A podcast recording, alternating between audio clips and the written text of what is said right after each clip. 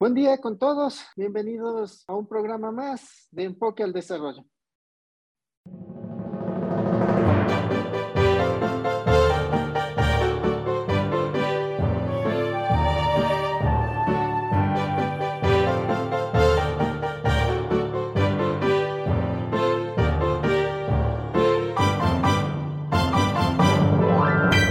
múltiples problemas en la gestión hidrocarburífera en el Ecuador. Un ejemplo de ello es la disminución de la, de la producción petrolera como consecuencia del fenómeno natural de la erosión regresiva del río Coca, lo que conlleva una menor exportación de crudo y a una mayor importación de combustibles.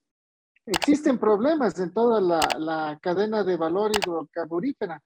Es así que en la distribución de combustibles también hay molestias que generan reclamos como la falta de revisión del margen de comercialización. Para tratar este tema, le invitamos al economista Julián Salazar, que conoce del tema. Bienvenido, Julián. Muchas gracias, Osvaldo, por la invitación. Buenas tardes, eh, muchas gracias y espero que, que la información que vayamos a, a, tratar el día de hoy sea de, de provecho para, para tu audiencia. Eh, muchas gracias para colocarnos un poco en contexto, ¿qué entendemos como margen de comercialización?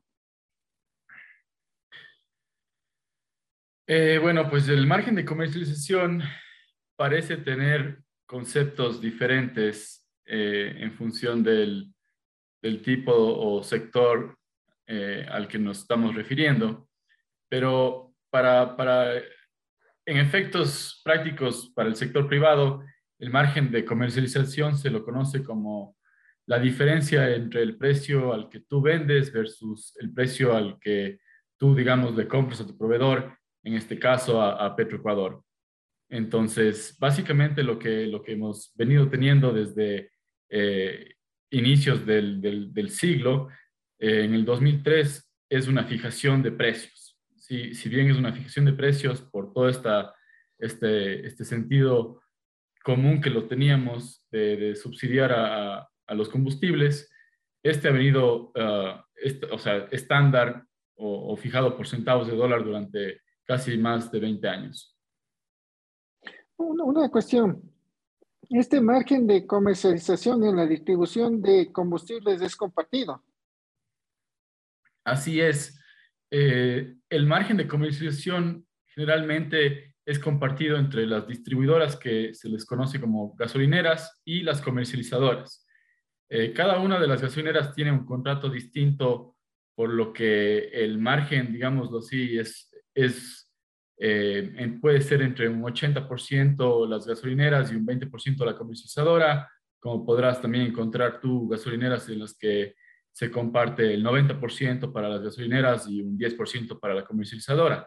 Y al mismo tiempo tienes comercializadoras que tienen, eh, digamos así, rentabilidad fija, como, como es el ejemplo de Clian, en la que eh, la distribuidora tiene que darle, creo que es un centavo por, por galón eh, fijo a la, a la, comercializadora. Entonces tienes esas dos modalidades de, de, de rentabilidad. Claro, es un margen de comercialización compartido entre las comercializadoras, ¿no es cierto? Las marcas de las estaciones de servicio, las estaciones de servicio, los transportistas e incluso con el mismo gobierno, porque dentro del margen está incluido lo que se refiere al, al IVA. Em, otra de las cuestiones es estas, existen distorsiones en el mercado, ¿no es cierto? Eh, eh, distorsiones que se dieron por, por la por 40, 47 años de subsidios a los combustibles.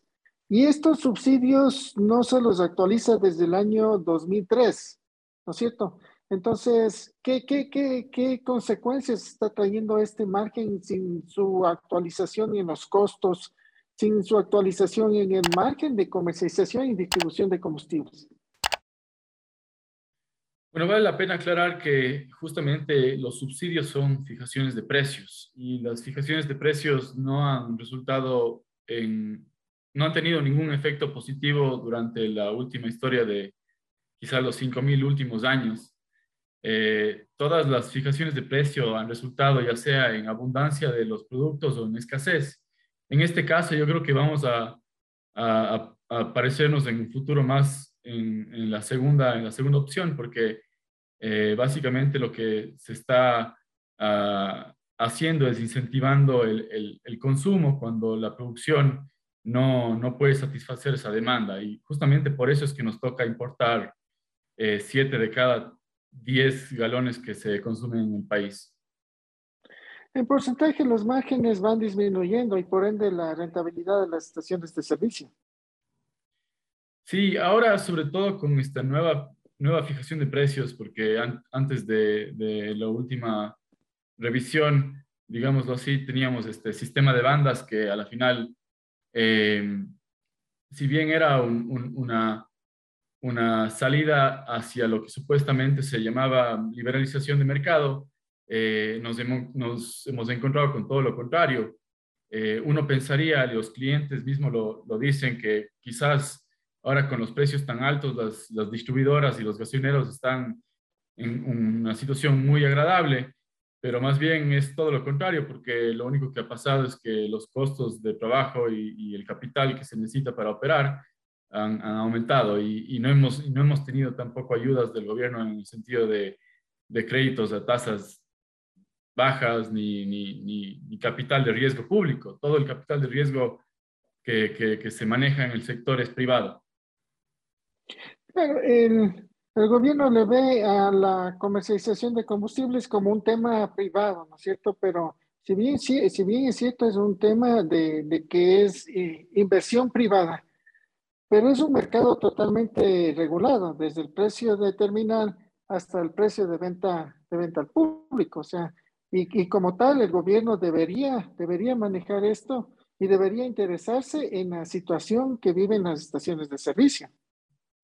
Definitivamente, yo creo que al ser Ecuador un, país eh, exportador de petróleo, no hay que, hay que dejar atrás justamente toda la industria que conlleva ese, ese, ese sector y, y, básicamente eso es lo, lo, que ha pasado y la, la, la cómo se ha deteriorado el, el mercado es, es, muy evidente. Y, eh, ¿Qué más te puedo? ¿Cuál, ¿Cuál fue tu segunda pregunta?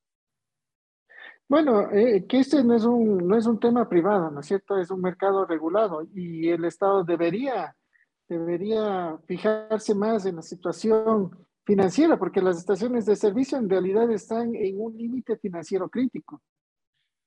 Ah, sí, claro. El, el, el, gobierno las categoriza, de hecho, como, sectores estratégicos públicos, pero nada de eso tiene que ver con, lo que se vive en la realidad. Eh, como tú, tú ya lo dijiste, hasta, los costos en el año 2003 estábamos revisando el, último día y creo que era 130 dólares del salario mínimo.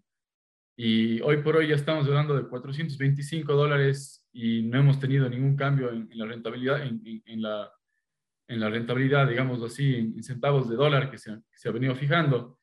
Y como vos dijiste, eh, los costos han venido subiendo y, ese, y esa financiación se ha tenido que, que, solventar ya sea vendiendo activos o, o chupándose el patrimonio o endeudándose más. Y la, la, situación realmente está, está bastante crítica. De hecho, teníamos algún ejemplo de un, compañero distribuidor que, que, nos venía y nos decía, yo ya no sé qué hacer, estoy muy desesperado y, y preferiría en realidad ir a dejarles las llaves de mi gasolinera a la, a la agencia de regulación de control y, quitarme el problema, quizás quedarme con una deuda que, pueda, eh, digamos, solventar, pero ya la operación es, es insoportable. En lo que se refiere a esto de la descapitalización, ¿no es cierto? Hay, hay descapitalización de las estaciones de servicio, hay cierres de estaciones de servicio.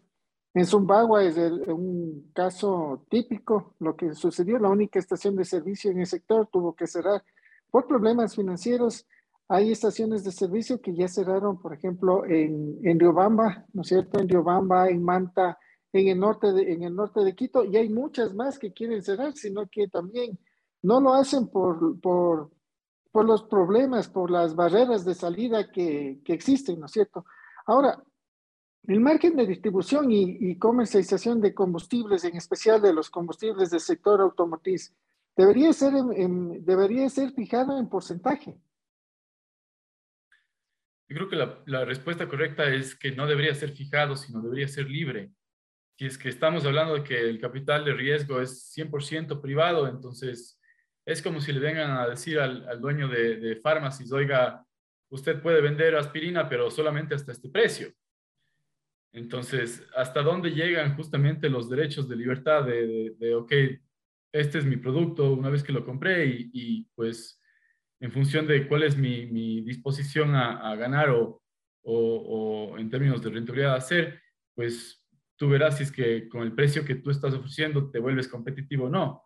Y yo creo que eso es últimamente lo que tiene que pasar en el mercado, porque no pueden mantenerse las gasolineras que están en los sectores, en los sectores rurales con los mismos precios que se manejan en las zonas urbanas. Probablemente en las zonas en, las zonas en las que hayan menos gasolineras y sea ese recurso menos escaso, los, los clientes estén dispuestos a pagar más por eso. Y viceversa. Entonces, eh, justamente allá es a, donde se, debería tener que ir, pero al parecer hemos venido 20 años con esta, con esta idea de que a nuestra economía se la tiene que proteger y, y ya sea con, con, con, con, impuestos de consumos especiales o, con subsidios, etcétera, etcétera. Y, y, es toda una distorsión porque, porque claro, hemos estado acostumbrados a, esta, a esta realidad con anestesia y ahora que están básicamente quitándonos la anestesia, estamos justamente viviendo lo que en realidad deberíamos haber vivido durante los últimos años. Claro, el mercado debería ser liberado, ¿no es cierto? Ya tenemos la experiencia de la gasolina, de la gasolina super, ¿no es cierto? Que está, que está liberada. Pero el hecho de, de que esté liberada ha, ha, hecho de que los, el, el consumo de la gasolina super que representaba antes del 12% de los combustibles automotrices, hoy prácticamente representa apenas el 4.5% del consumo de combustibles de, del sector del sector automotriz. Entonces, claro, es una inversión privada y lo lógico debería ser de que esté liberado los, los precios de los combustibles. Pero claro, por ser un sector dentro de la energía y que está regulado por el Estado, eh, lo lógico sería que por lo menos revise, revise costos y permita tener un margen que, que dé una gestión, eh, una, una mejor gestión en las estaciones de servicio. Ahora, otra pregunta en lo que se refiere, eh, los incrementos de los precios benefician en algo a las estaciones de servicio. Absolutamente no. Eh, depende de, siempre del, volumen que se maneje cada estación, pero a medida que las estaciones manejan más volumen, pues han tenido que aumentar su capital de trabajo en mayor proporción. Eh, justamente te decía que esta, financiación ha venido por, por tres caminos. Eh, las estaciones han tenido que vender sus activos, que son parte de su patrimonio, ¿verdad? Y o pues, han tenido que endeudarse más eh, básicamente con, con, más días de crédito con sus proveedores o, o con más, más crédito en el banco para, para sostener el, el, la operación. Claro, el precio, el precio este momento se mantiene fijo a nivel nacional. El precio de las, de las gasolinas, el, la gasolina extra, la Ecopaís, ¿no es cierto? Y el diésel premium es un precio único a nivel nacional pero debería ser diferenciado en el sentido de que debería incorporarse también lo del el flete de, del combustible, ¿no es así? Justamente depende de, de cuál sea la política de, de liberalización de precios o, o, qué es lo que tenga en mente el, el gobierno en este momento. Eh, evidentemente se tienen que considerar los otros costos eh, adicionales o exógenos a, a, la operación, digamos, en, en, en localidades urbanas o, o, rurales, para que justamente puedan, puedan sobrevivir esas estaciones que, que, que, les, que les cuesta quizá el triple eh, de precio llevar el combustible a esas, a esas zonas súper alejadas.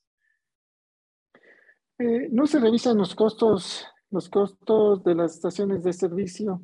el margen sigue siendo prácticamente el mismo durante 19 años no, no se reconocen de que hubo un, incremento en todo lo que es la operación de las estaciones de servicio en 19 años, como el ejemplo mismo que, que se decía hace un rato. El salario mínimo en el 2003 era 130 eh, dólares, hoy es 425 el salario sectorial, ¿no es cierto? Entonces, eh, no entender esa cuestión como que están fuera de la realidad quienes están haciendo la política hidrocarburífera.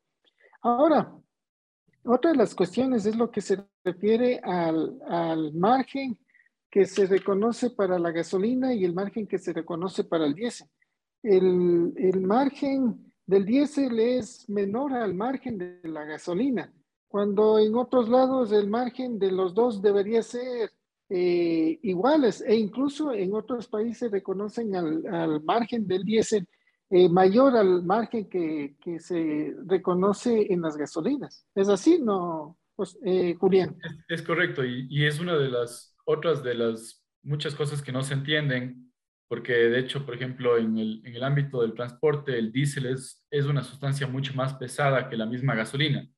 Entonces, es, es muy, es muy, tiene mucho sentido pensar que el costo y el transporte y toda la logística de transportar diésel eh, genera más, más costos. Pero aquí es todo lo contrario. Aquí parecería que el, que el gobierno nos, nos, incentiva a que utilicemos el diésel y, y, que nos, y que nos vayamos y que migremos a esta gasolina que, que, que prácticamente nos, nos, subsidia más. El, eh, ¿cómo, cómo, ¿Cómo ha ido disminuyendo el margen de comercialización en los últimos meses, con los incrementos en los últimos años? ¿Cómo, cómo, cómo ha sido ese comparativo de los márgenes de comercialización en porcentajes? Si quieres, te puedo compartir mi pantalla. Voy a necesitar que me, que me habilites la, la, función. Tengo preparado ya un, un, par de gráficos que lo podemos compartir con, con la audiencia y con el público en general. Si quieres, luego te puedo pasar el link pero básicamente esto es en, en, esencia los márgenes que se han manejado en el sector. Este momento estamos viendo eh, por, la, por, por, diésel desde el año 2018 hasta el 23 de diciembre. Entonces, desde aquí justamente comenzó el sistema de bandas, como puedes ver el margen en porcentajes. Si tú invertías 100 dólares en, en gasolina diésel, en, en, en diésel, recibías 13 dólares con 70 y este 13, estos 13 dólares con 70 se, se repartían entre la, la, la, gasolinera y la comercializadora. Ahora, hoy por hoy, que ya... Eh, 13%, 13%, 13%. Exactamente, en términos de, de, de, si le multiplicas por 100 dólares, si tú inviertes yeah. 100 dólares en gasolina diésel, entonces vas a recibir, vas a tener un retorno de 13 dólares con 70. El, el, día de hoy, si tú inviertes 100 dólares en, en gasolina diésel, vas a recibir 7 dólares con 57. Entonces, ya casi, casi es mejor tener tu, tu, tu inversión en el banco que, que, seguir en la operación, porque en el banco te pagan tasas mayores al, al 10% en algunas de las cooperativas. Eh, este es en el caso del diésel, pero como puedes ver, la tendencia es negativa. Eh, nuevamente estamos en la extra y, y en términos porcentuales Asimismo, tenemos la misma, la, misma, el mismo escenario. Eh, la tendencia ha sido negativa durante los últimos meses y estamos ya en el 7% eh, porcentual. Entonces, por cada 100 dólares que tú inviertas, 7 dólares te, te, te, retornan y de esos 7 dólares tienes que repartirte entre comercializadora, transportista y, y la distribución, que sería la gasolinera. Entonces, claro, ver, Claro, eh, esos 7 dólares eh, sirven para todo lo que es el pago al el uso de la marca, el, el transporte, ¿no es cierto? Que también tiene un gran claro. peso. O sea, eso es ¿Sí? en, en, términos brutos. Después de ese 7%, digamos que tú tienes un, un contrato del 90%. Entonces, digamos que te quedan 5, 5 dólares de esos 100 dólares que invertiste. Pero esos 5 dólares tienen que servirte para pagarte a todos tus empleados y todos tus empleados han tenido una, básicamente un, una triplicación de su sueldo desde el año 2003 y, básicamente esa, rentabilidad o esa utilidad neta que te sirve para, digamos, eh, ya tener a tus, a tus inversionistas contentos, eh, pues ya no, es, ya no es suficiente para ellos. Entonces ellos van a estar, ya no van a estar dispuestos a invertir en un negocio como, como, como, el, como el que es de este. Y, y ahí es donde se complica la situación, porque vamos a entrar en un periodo en el que las estaciones comiencen a cerrar y nosotros como clientes no vamos a tener opciones de dónde cargar. Y justamente esas son las complicaciones que, que no quieres llegar a tener por justamente una, una, fijación de precios en el mercado, sino más bien que los precios se, se regulen por sí mismos y pues que la, la, oferta de cada una de las estaciones y en, en, función de cuántas gasolineras hay en la redonda, eso determina el precio real, porque eso es, eso es lo, que, lo que de verdad cuesta. Genial. Claro, porque aparte del, del margen que está disminuyendo en, en porcentaje, también hay, hay problemas, por ejemplo, influye bastante en el rendimiento lo que es el transporte. Hay estaciones de servicio que están fuera de la, de la ciudad y, y el transporte también se come un, una buena parte de ese, de ese margen de comercialización. Justamente, esta es, la, esta es la evolución desde el año 2003. Fíjate cuál es la fijación de precios. Literalmente es el mismo margen, porque es los mismos centavos de dólares Acá ya comienzas a tener menos márgenes porque los precios comienzan a subir, pero los márgenes siguen siendo fijos y básicamente sigues ganando lo mismo en términos, en términos reales. Y ahora cada vez se hace peor. Como puedes ver, es prácticamente el 50% menos de rentabilidad en los últimos 20 años. Y, claro, y, si, bien, sí. y si, bien, la industria y, y, toda, todo el mundo está yéndose por, por las energías fósiles, eh, o sea, no podemos, no podemos dejar atrás a esta, a esta industria que al final da cabida al 80% o quizás más de vehículos en el Ecuador. Claro, o sea, con, los, con la subida de los precios de los combustibles se necesitaba más capital operativo y eso también influye bastante en los rendimientos de las estaciones y también hay que considerar de que aparte de que el margen es, es estable, es fijo, ¿no es cierto?, en centavos, en cambio, los impuestos, eso sí es en porcentaje y, y, y, es en relación a los precios en terminal. Entonces, los impuestos que pagan las estaciones de servicio también cada vez son mayores. Correcto. Creo que debería haber coherencia entre, entre lo que dice el, el Estado y te cobra impuestos con base a los porcentajes, pero al mismo tiempo te paga en, en, en cuantías fijas y eso poco a poco más la inflación te va, te va comiendo y y esa es justamente la preocupación de que, de que este momento ya cada vez haya más, eh, menos predisposición para, para operar en el, en el, mercado y eso a la final nos, nos va a afectar a todos como consumidores. Genial, genial la explicación. Agradecemos por su presencia al economista Julián Salazar por compartir sus conocimientos y a ustedes por su grata compañía. Muchas gracias. Gracias, Osvaldo. Nada más como paréntesis final, yo creo que la, la, la, la pregunta que nos deberíamos estar haciendo los ecuatorianos es, ¿qué tipo de gasolina quisiéramos tener? ¿Quisiéramos tener gasolina de calidad o quisiéramos seguir teniendo calidad malas? Yo creo que si es que estamos todos de acuerdo en que quisiéramos tener gasolina de buena calidad, pues la única opción es la liberalización de subsidios. Si es que nosotros como clientes preferimos siempre la mala calidad, entonces estamos diciendo indirectamente que preferimos que nos subsidien la gasolina. Muchas gracias. Claro, todo lo que se refiere a calidad de combustibles también es un tema eh, neurálgico, también es uno, otro de los problemas más en la, en la, en la política hidrocarburífera, que, otro rato lo ampliaremos. Muchas gracias, economista, por su presencia y muchas gracias a todos por su grata compañía.